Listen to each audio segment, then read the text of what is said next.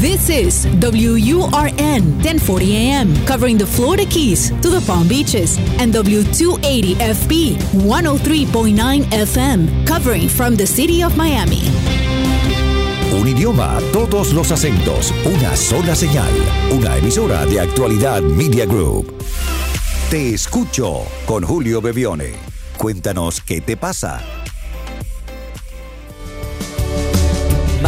Allá de todo lo que pasó. Hola a todos, bienvenidos. Este es el capítulo número 80 de Te Escucho.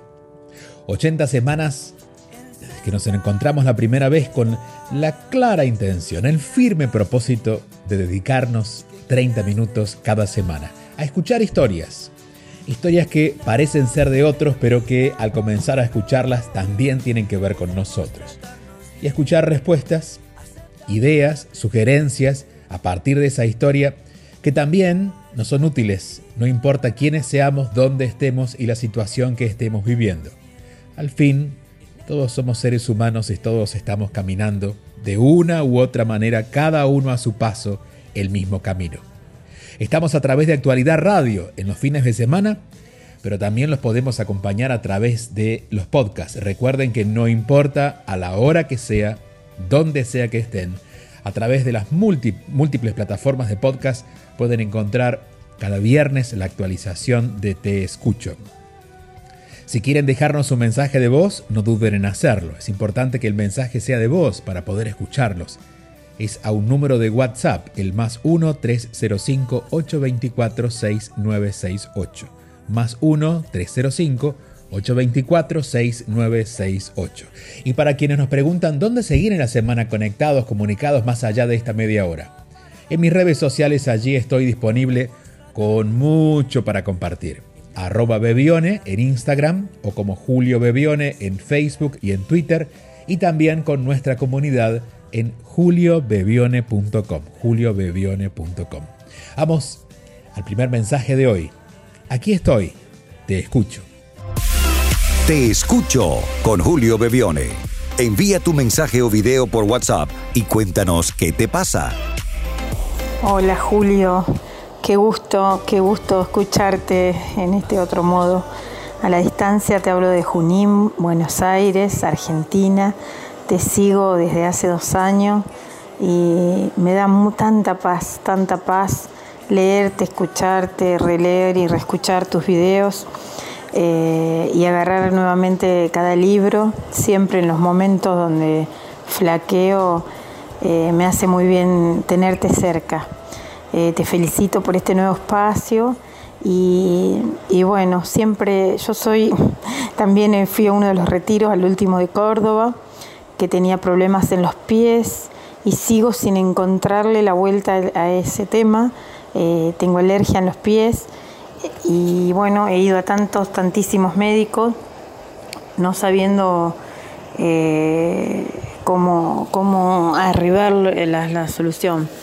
Eh, pienso ¿no? a, qué, a qué lugares ya no me quieren llevar estos pies y creo que es por ese lado, pero eh, me gustaría un poco una, una mirada tuya eh, tengo 46 años, eh, pasé por un cáncer de riñón que bueno, vino a darme bastante luz a mi vida eh, y tengo este temita, ya va a ser un año, que vuelve y vuelve y siento que no le encuentro la vuelta a, dar una solución definitiva y a tener una vida plena.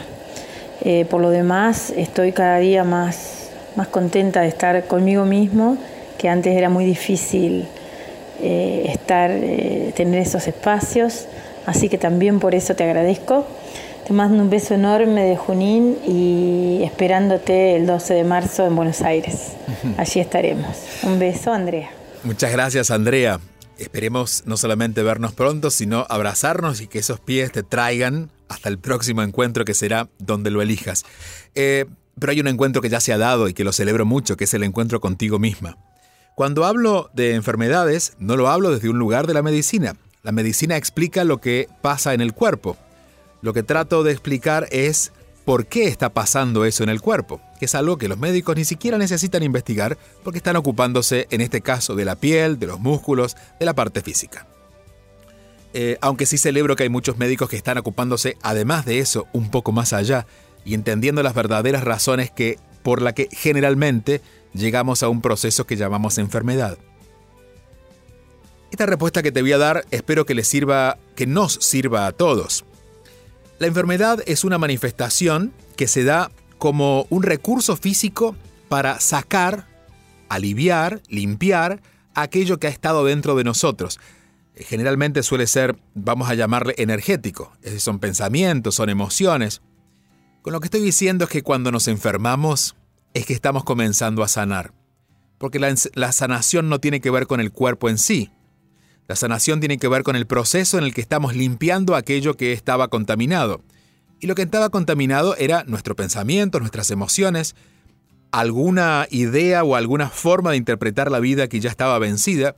Por lo tanto, el cuerpo reacciona, metaboliza, entre comillas, eso, esa información y lo convierte en una enfermedad. Entonces, desde este lugar deberíamos de alguna manera celebrar Claro que aunque la mente no lo entiende, pero celebrar una enfermedad, porque significa que si somos conscientes, estaremos con esa enfermedad despidiéndonos de algo mucho más grande que antes no habíamos podido ver. En este caso, en el caso de tus pies, la referencia que usaré es una referencia que prácticamente nos lleva al sentido común para que todos lo podamos para que podamos reflexionar sobre esto en el momento que sea necesario. Si vemos el órgano en el que está siendo afectado el órgano siempre va a tener una función.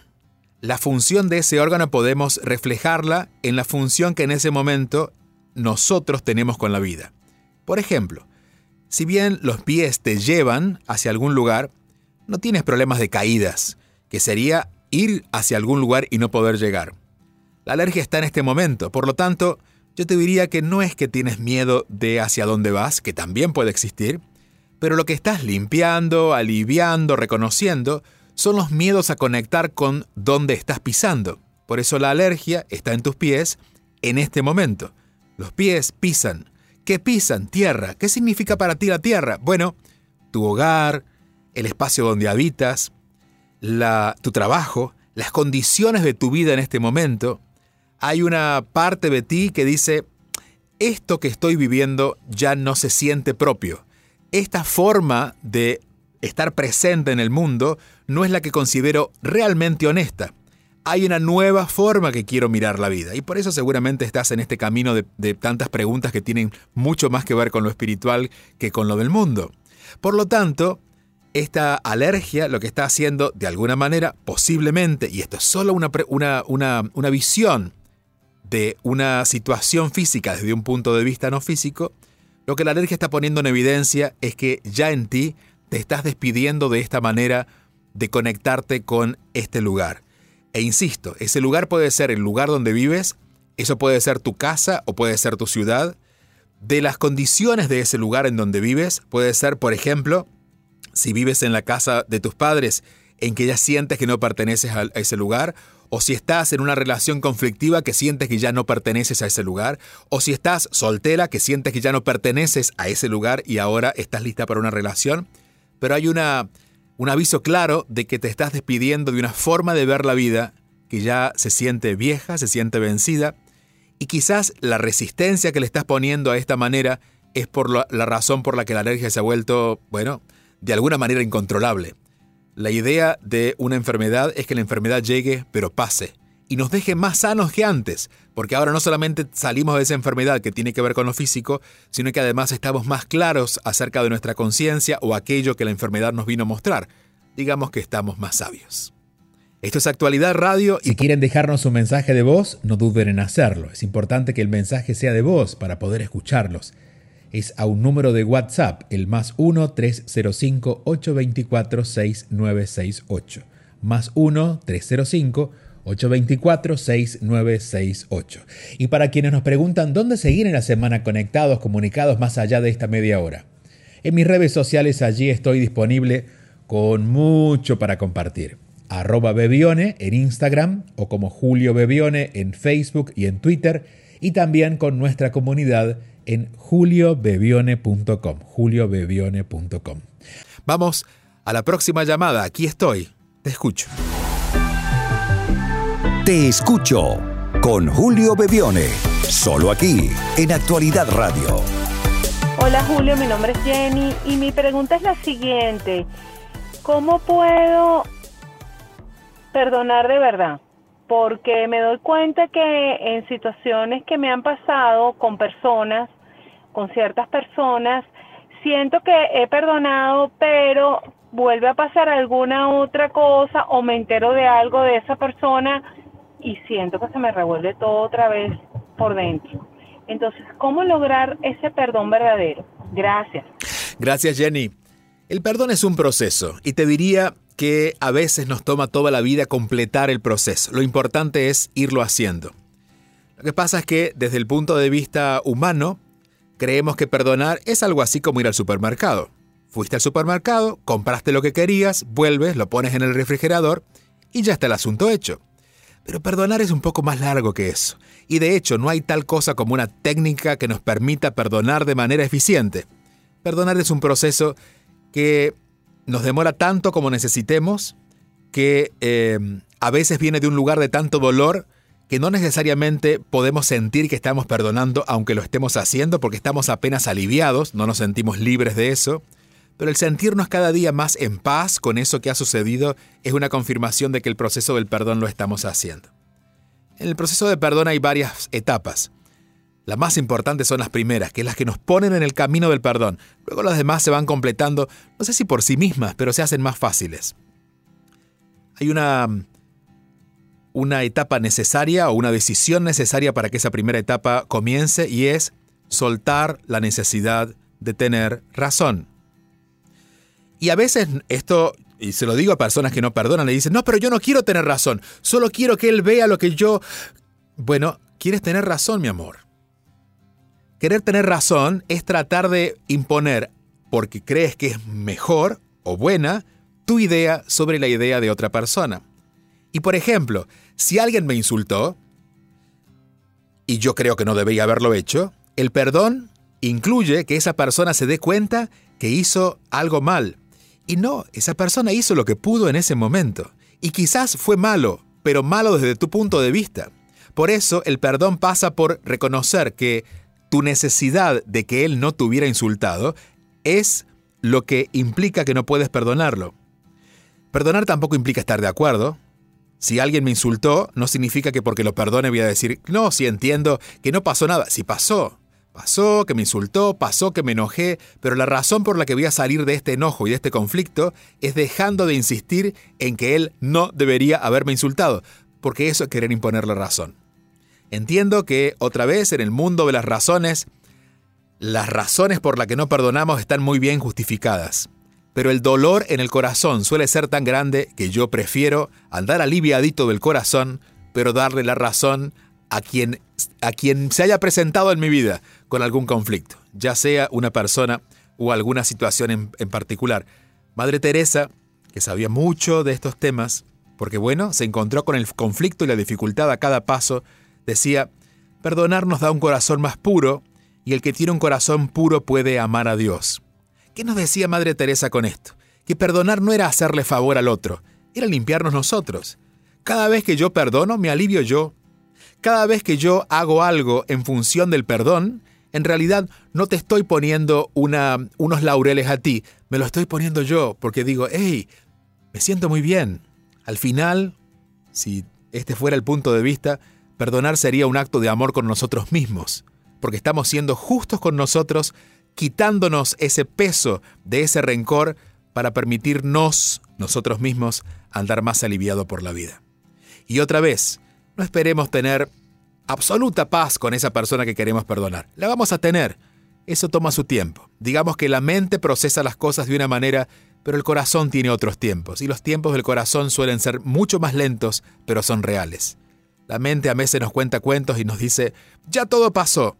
El corazón dice, aún no ha pasado. Date tiempo. Y de hecho, si en ese tiempo es tomar distancia de esa persona, toma esa distancia. Pero obedece que el corazón en sus tiempos, siempre te va a llevar al mejor lugar posible. Gracias por el llamado. Vamos a la próxima. Te escucho. Escuchas y te conectas con Julio Bevione. Hola Julio. Bueno, muchas gracias por, por este, la radio, por esta forma de comunicarnos. Eh, soy Juan Carlos de Rosario. Nos conocimos en Huerta Grande. Tuve el placer de compartir ese encuentro con, con mi amor Anabel, y bueno, eh, te quería mm, felicitar y al mismo tiempo transmitirte la inquietud. El proceso de enfermedad, eh, que mm, en el tránsito de mi vida se ha mostrado como un maestro. Eh, he tenido que transitarlo y ahora realmente lo valoro Sé que eso también tiene otra connotación, he podido ver otros maestros, otras visiones, me ha posibilitado aprender mucho y sé que eso es un programa que también se ha desarrollado. Muchos autores, muchos maestros, muchos especialistas este, consideran que es el gran aprendizaje, por lo menos por la estadística, porque si no se pudo la persona enfrentar a situaciones muy fuertes, eh, posiblemente no genere esos cambios necesarios para su vida, para su camino. Eh, bueno, es lo que me inquieta ah, relativamente, pero sí es como una reflexión que hago ahora eh, como resumen, como aprendizaje qué grado de programación uno genera a partir de eso, ¿no? De ver a la enfermedad como el camino, el aprendizaje. Y también sus connotaciones. Y bueno, me llevó a, tratar de que me puedas, este, de que pueda tener tu visión, tu enseñanza o experiencia. Bueno, te dejo un abrazo y felicitaciones nuevamente.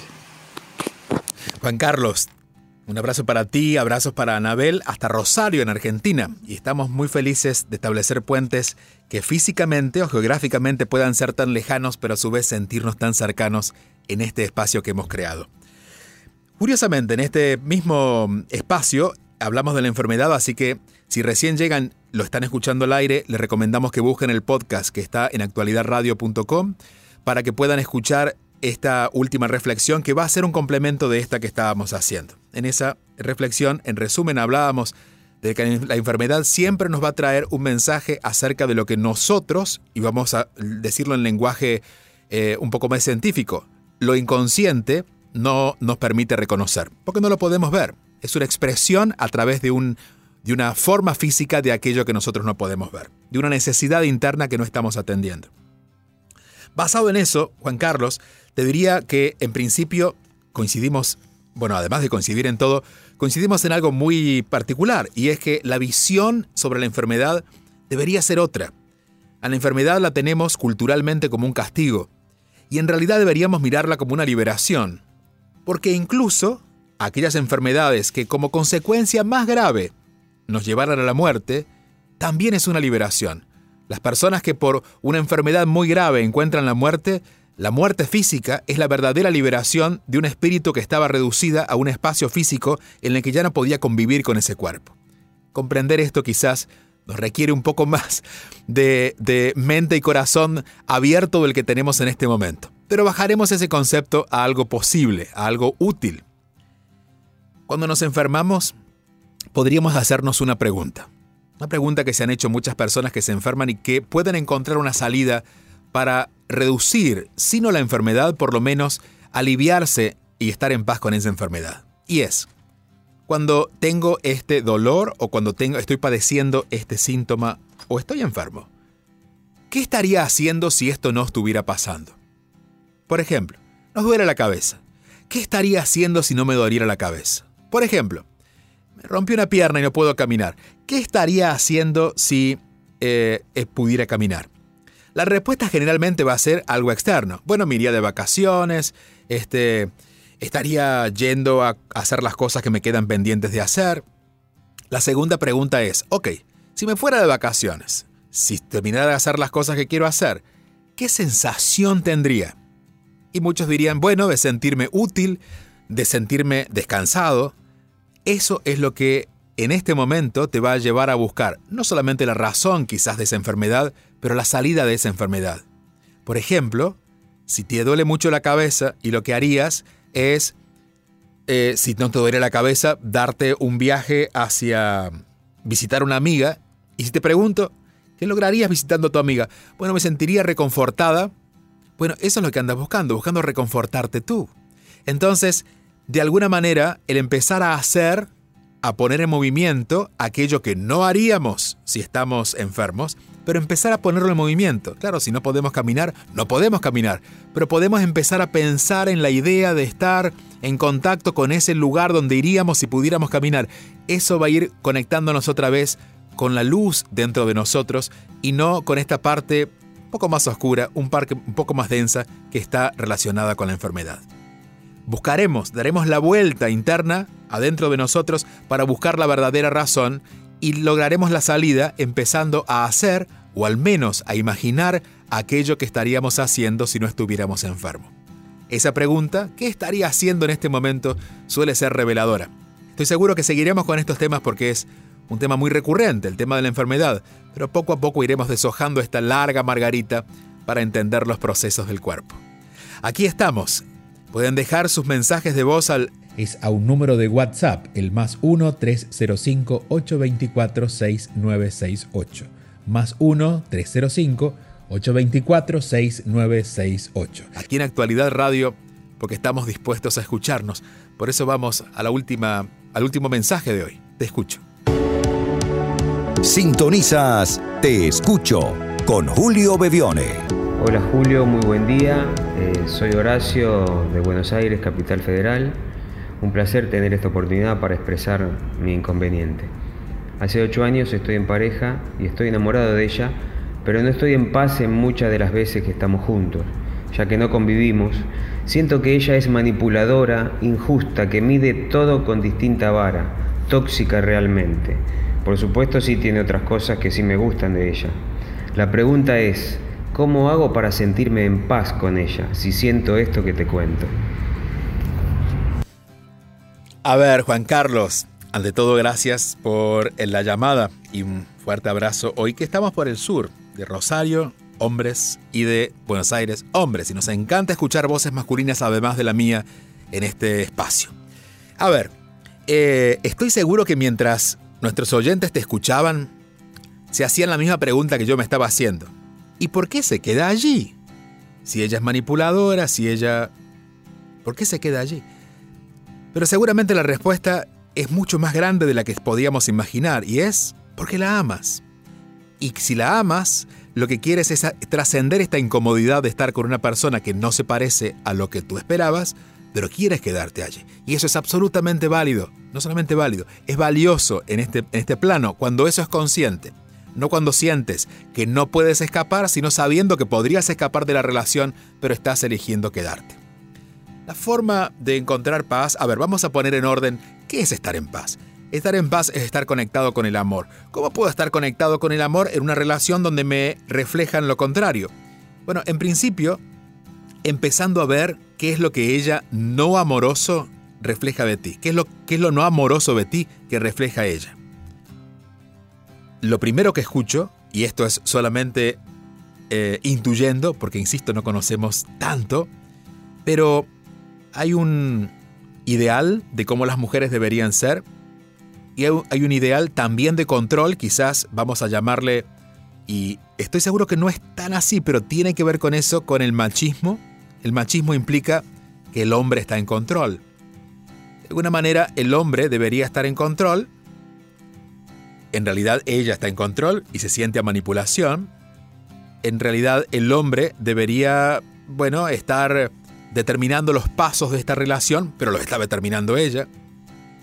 Y lo que en este momento te incomoda creo que es que eh, si, lo, si lo viéramos desde este, esta manera de proyectar tus propios miedos, que ella está teniendo cierto, cierto control sobre tu vida que tú no te animas a tener.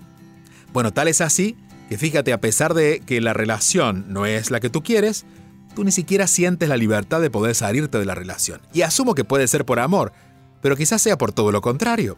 Quizás sea simplemente porque sientes que no tienes esa libertad, porque ella es la que manipula. Por lo tanto, yo en vez de analizarla a ella, o analizar cómo podría estar en paz con ella, yo diría, aprovechemos que no estás en paz con ella para ver qué es lo que ella te está mostrando o invitando a que tú veas acerca de ti. ¿Cuáles son tus miedos? Y en principio podría ya poner como más en evidencia esos.